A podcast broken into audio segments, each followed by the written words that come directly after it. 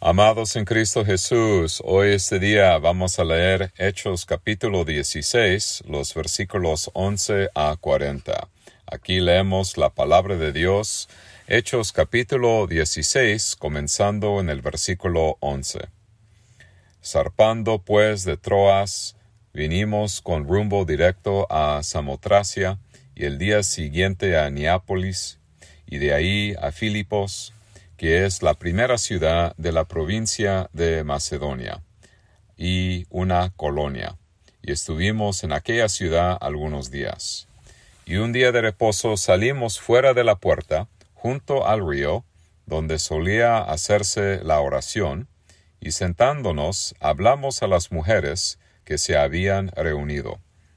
Entonces una mujer llamada Lidia, vendedora de púrpura, de la ciudad de Tiatira, que adoraba a Dios, estaba oyendo, y el Señor abrió el corazón de ella para que estuviese atenta a lo que Pablo decía. Y cuando fue bautizada, y su familia, nos rogó diciendo, Si habéis juzgado que yo sea fiel al Señor, entrar en mi casa y posad, y nos obligó a quedarnos. Aconteció que mientras íbamos a la oración, nos salió al encuentro una muchacha que tenía espíritu de adivinación, la cual daba gran ganancia a sus amos, adivinando. Esta, siguiendo a Pablo y a nosotros, daba voces, diciendo, Estos hombres son siervos del Dios Altísimo, quienes os anuncian el camino de salvación y esto lo hacía por muchos días. Mas, desagradando a Pablo, éste se volvió y dijo al Espíritu, Te mando en el nombre de Jesucristo que salgas de ella. Y salió en aquella misma hora. Pero viendo sus amos que había salido la esperanza de su ganancia, prendieron a Pablo y a Silas, y los trajeron al foro ante las autoridades, y presentándolos a los magistrados, dijeron, Estos hombres, siendo judíos, alborotan nuestra ciudad y enseñan costumbres que no, no es lícito recibir ni hacer, pues somos romanos. Y se algolpó el pueblo contra ellos y los magistrados, rasgándoles las ropas, ordenaron azotarles con varas. Después de haberles azotado mucho, los echaron en la cárcel, mandando al carcelero que los guardase con seguridad, el cual, recibido este mandato, los metió en el calabozo de más adentro y les aseguró los pies en el cepo. Pero a medianoche Orando Pablo y Silas cantaban himnos a Dios, y los presos los oían. Entonces sobrevino de repente un gran terremoto, de tal manera que los cimientos de la cárcel se sacudían, y al instante se abrieron todas las puertas, y las cadenas de todos se soltaron. Despertando el carcelero y viendo abiertas las puertas de la cárcel, sacó la espada y se iba a matar, pensando que los presos habían huido. Mas Pablo clamó a gran voz, diciendo, No te hagas ningún mal, pues todos estamos aquí. Él entonces, pidiendo luz, se precipitó adentro, y temblando se postró a los pies de Pablo y de Silas, y sacándolos les dijo, Señores, ¿qué debo hacer para ser salvo? Ellos dijeron, Cree en el Señor Jesucristo y serás salvo tú y tu casa. Y le hablaron la palabra del Señor a él y a todos los que estaban en su casa. Y él, tomándolos en aquella misma hora de la noche, les lavó las heridas, y enseguida se bautizó él con todos los suyos. Y llevándolos a su casa, les puso la mesa, y se regocijó con toda su casa de haber creído a Dios. Cuando fue de día, los magistrados enviaron alguaciles a decir, suelta a aquellos hombres. Y el carcelero, carcelero hizo saber estas palabras a Pablo. Los magistrados han mandado a decir que se os suelte. Así que ahora salid y marchaos en paz. Pero Pablo les dijo, después de azotarnos públicamente, sin sentencia judicial, siendo ciudadanos romanos, nos echaron en la cárcel. ¿Y ahora nos echan encubiertamente? No. Por cierto, si no vengan ellos mismos a sacarnos. Y los alguaciles hicieron saber estas palabras a los magistrados, los cuales tuvieron miedo al oír que eran romanos. Y viniendo les rogaron, y sacándolos, les pidieron que salieran de la ciudad. Entonces saliendo de la cárcel, entraron en casa de Lidia, y habiendo visto a los hermanos, los consolaron y se fueron. La palabra de Dios. Amados en Cristo Jesús, cuando pensamos en París, Francia, hay ciertos lugares famosos que nos vienen a la mente. La Torre Eiffel, el Louvre, el Arco de Triunfo y la Catedral de Notre Dame. Estoy seguro de que hay otros lugares famosos, pero estos sitios que acabo de mencionar son quizás los más famosos. Hace casi tres años uno de estos sitios se incendió. El 15 de abril del año 2019 se incendió la Catedral de Notre Dame. En este incendio devastador, el techo se calopsó y las paredes sufrieron graves daños. Esperan reabrir la catedral en el año 2024. Mientras las llamas devoraban Notre Dame, fue esta una ilustración vívida sobre el estado del cristianismo en Europa? Europa se está volviendo cada más secular y cada vez más musulmana. Las grandes catedrales de Europa se parecen más a museos y atracciones turísticas que a congregaciones espiritualmente vibrantes. Hace solo cinco años celebramos el 500 aniversario de la Reforma. Ciertamente Europa necesita otra reforma. Cuando pensamos en la historia de Europa, ¿cómo comenzó el cristianismo en Europa? Aunque existe cierto debate acerca de cuándo y dónde exactamente comenzó el cristianismo en Europa, se puede decir que la iglesia de Filipos es la primera congregación establecida en el continente europeo. Nuestro pasaje de hoy, Hechos 16, 11 a 40, describe las dos primeras casas que formarían el grupo central de la iglesia de Filipos, Lidia y su casa, y el carcelero de Filipos y su casa. Nuestro pasaje explica cómo Dios obró poderosamente en estos dos hogares. Describe cómo los miembros de ambas casas recibieron el sacramento del bautismo. Para ayudarnos a entender nuestro pasaje, vamos a considerar dos puntos. Primero, la casa de Lidia y segundo, la casa del carcelero de Filipos. El primer punto, la casa de Lidia. Antes de explicar nuestro pasaje, es importante conocer el contexto de nuestro pasaje y tener una idea general de la organización del libro de Hechos. Hay dos maneras de bosquejar el libro de Hechos. Una forma es geográficamente. Vemos cómo el reino de Dios avanzó sobre tres continentes en tres décadas. En los primeros capítulos de Hechos, la iglesia primitiva comenzó en la ciudad de Jerusalén y luego se expandió a Judea, Samaria, Asia Menor, Grecia y Roma. Pablo expresó su deseo de viajar a España. Según Romanos 15:24 y Romanos 15:28, Otra forma de entender la organización de hechos es que se centra su atención principalmente en los ministerios de dos apóstoles, el apóstol Pedro y el apóstol Pablo. Aprendemos sobre el ministerio del apóstol Pedro desde Hechos 1 hasta Hechos 15, aprendemos sobre la conversión, los viajes misioneros y los encarcelamientos de apóstol Pablo desde Hechos 9 hasta Hechos 28.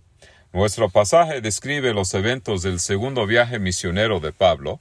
En sus viajes misioneros, Pablo viajó a varias ciudades para iniciar nuevas iglesias. Permanecería en cada ciudad por diferentes periodos de tiempo, predicaría el Evangelio en las sinagogas judías, testificaría a los funcionarios romanos, proclamaría las buenas nuevas a los gentiles. A medida que aprendemos sobre las labores misioneras de los apóstoles y la iglesia primitiva, vemos el papel destacado del Espíritu Santo que guió y bendijo a la iglesia apostólica. Después de que Pablo recibió una visión de un hombre de Macedonia, rogándole que fuera a Macedonia para ayudarlo, Pablo partió para Macedonia, convencido de que Dios lo estaba llamando a predicar el Evangelio ahí, según Hechos 16, los versículos 9 a 10. Este llamado macedonio impulsó el establecimiento de iglesias en el continente europeo, comenzando en la ciudad de Filipos. Durante su segundo viaje misionero, Pablo fue a Filipos, que era una ciudad principal en la provincia de Macedonia, una colonia romana. Hechos 16:12. Muchos soldados romanos retirados vivían ahí. Mientras Pablo estaba ahí, conoció a una mujer llamada Lidia. Era vendedora de telas moradas. La tela morada era un artículo de lujo que solo las personas con medios sustanciales podían pagar. Lidia era una comerciante exitosa que era dueña de su propia casa. Probablemente era rica. Lidia estaba con un grupo de mujeres judías que estaban teniendo una reunión de oración cerca del río, fuera de las puertas de la ciudad. Lidia era una adoradora de Dios es decir, una gentil que adora al Dios bíblico. Como estaban junto al río, podían practicar las costumbres de purificación según las leyes mosaicas. No había una sinagoga establecida dentro de la ciudad. Según la ley judía, se requerían al menos diez hombres para establecer una sinagoga. Como no podían cumplir con ese requisito, se reunían al aire libre para orar y leer y estudiar las escrituras de manera informal. Buscaron la ayuda de cualquier maestro judío que visitara ahí. A través de los judíos, Lidia se enteró del Mesías que salvaría a Israel. En esta reunión de oración, Pablo se les acercó y les declaró a estas mujeres que Jesús es el Cristo, el Mesías. Mientras Pablo proclamaba el Evangelio, el Señor abrió el corazón de Lidia para recibir el mensaje de Dios. Hechos 16, 14. Amado, solo Dios puede cambiar la disposición de los corazones pecadores. Solo el Espíritu Santo puede regenerar nuestros corazones. No podemos cambiar nuestros propios corazones. Dios debe reemplazar nuestro corazón de piedra con un corazón de carne. Solo por el poder del Espíritu Santo creemos y entendemos las cosas espirituales de Dios. En los círculos evangélicos existe una creencia popular de que debemos dejar que Jesús entre en sus nuestros corazones. Tal idea no es bíblica. No somos responsables por nuestro nacimiento físico, ni somos responsables por nuestro nacimiento espiritual. Solo Dios es el autor de la vida física y espiritual. Estamos espiritualmente muertos en nuestras transgresiones y pecados. Solo Dios puede levantarnos y resucitarnos a una vida nueva. Después de que Dios salvó a Lidia, ella y su casa fueron bautizados. Hechos 16, 15. Y cuando fue bautizada y su familia, nos rogó diciendo, Si habéis juzgado que yo sea fiel al Señor, entrar en mi casa y posar, y nos obligó a quedarnos. Nuestro pasaje indica que sólo se salvó Lidia. No menciona la fe de los otros miembros de su casa. Aunque nuestros hijos no han hecho profesión de fe, todavía reciben la señal y el sello del pacto. En nuestro pasaje no hay indicios de que Lidia tuviera marido. Es posible que fuera viuda. Ella era la cabeza de su hogar. Su conversión significó que los miembros de su casa también serían bautizados. Al considerar el bautismo de Lidia y su casa, recordamos las palabras del sermón de Pedro en Hechos 2.39. Porque para vosotros es la promesa y para vuestros hijos y para todos los que están lejos, para cuantos el Señor nuestro Dios llamare. El bautismo de las familias es un patrón recurrente en el libro de Hechos. En Hechos 10:48 aprendemos sobre el bautismo de Cornelio y su casa. En el capítulo 16 de Hechos aprendemos sobre otro ejemplo de un bautismo doméstico. Ahora el segundo punto, la casa del carcelero de Filipos. Mientras Pablo y Silas estaban en Filipos, una esclava los siguió como leemos en Hechos 16, 17.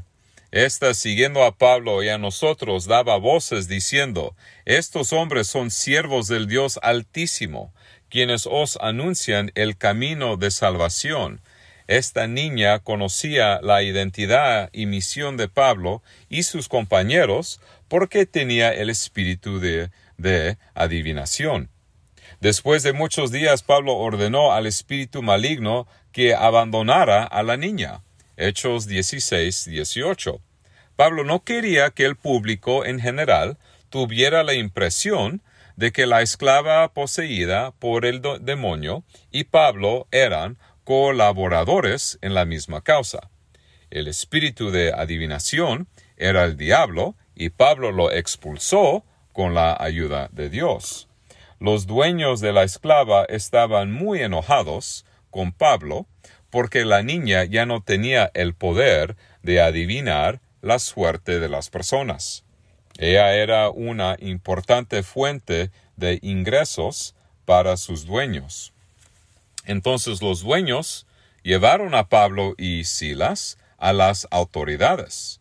Cuando Pablo y Silas fueron acusados falsamente de causar disturbios en la ciudad y enseñar prácticas ilegales, las autoridades los golpearon injustamente sin ningún procedimiento legal adecuado. Hechos 16, 20. Y presentándolos a los magistrados, dijeron, Estos hombres, siendo judíos, alborotan nuestra ciudad y enseñan costumbres que no es lícito recibir ni hacer, pues somos romanos y se agolpó el pueblo contra ellos, y los magistrados, rasgándoles las ropas, y ordenaron azotarles con varas. Pablo y Silas sufrieron una gran injusticia. Fueron castigados sin juicio. Todos asumieron que eran culpables. A pesar de esta flagrante injusticia y gran herida a sus cuerpos, Pablo y Silas estaban orando y cantando himnos a Dios en prisión. Fue un honor para ellos sufrir por causa de Cristo. De repente hubo un gran terremoto. se abrieron todas las puertas de la prisión, y las cadenas de todos fueron desatadas. Hechos 16, 26. Esta fue la tercera liberación dramática de prisión en el libro de Hechos. Hechos capítulo 5, Hechos capítulo 12. Cuando el carcelero vio abiertas todas las puertas de la cárcel, sacó su espada para matarse, porque pensó que los presos se habían escapado. Hechos 16, 27. Permitir que los prisioneros escaparan mientras uno estaba de guardia era un delito capital. Pero Pablo le dijo que estaban todos ahí. El carcelero le preguntó Señores, ¿qué debo hacer para ser salvo? Es muy interesante cómo Pablo y Silas respondieron a su pregunta en Hechos 16, 31. Ellos dijeron, Cree en el Señor Jesucristo y serás salvo tú y tu casa. Dios lo salvaría a él y a su casa. La salvación de, de, cabeza de la familia impacta a todos los miembros de la familia. Entonces Pablo bautizó al carcelero y a su familia. Entonces todos los miembros de la familia fueron bautizados pero el carcelero fue el único que creyó en Cristo. Hechos 16, 33 y 34. Y él, tomándolos en aquella misma hora de la noche, les lavó las heridas, y enseguida se bautizó él con todos los suyos, y llevándolos a su casa, les puso la mesa, y se regocijó con toda su casa de haber creído a Dios. El versículo 34 es un versículo importante para defender el bautismo de los hijos de un creyente. Solo el carcelero creyó, pero toda su casa fue bautizada. Amados, Dios usó estas casas del carcelero de Filipos y la de Lidia para formar el grupo central de la iglesia de Filipos, la primera congregación en Europa. Estos son los mismos filipenses que fueron los maravillosos compañeros de ministerio del apóstol Pablo. Cuando leemos la carta a los filipenses, es una carta llena de gozo, porque los filipenses no solo apoyaban económicamente al apóstol Pablo, sino que también eran sus amigos. Todos ellos compartían el compromiso común de proclamar el Evangelio apoyar la obra del ministerio, practicar la hospitalidad y orar y trabajar por el avance del reino de Dios. Aunque es triste ver edificios históricos consumidos por las llamas, más triste es descuidar tan grande salvación. Que Dios nos conceda la gracia de compartir el Evangelio con nuestros hijos con nuestras comunidades, con nuestras ciudades, que el Señor levante muchos hogares piadosos que sirvan como grupos centrales de nuevas congregaciones en Europa, Norteamérica y el mundo. Que enseñemos el Evangelio a nuestros hijos, así como los que están lejos. Que Dios acerque nuestros hogares y nuestras comunidades a Él Gracias a Dios que Dios atrajo a una mujer de negocios y un carcelero más cerca hacia él cuando el Señor reunió a esta congregación espiritualmente vibrante en Filipos. Amén y amén.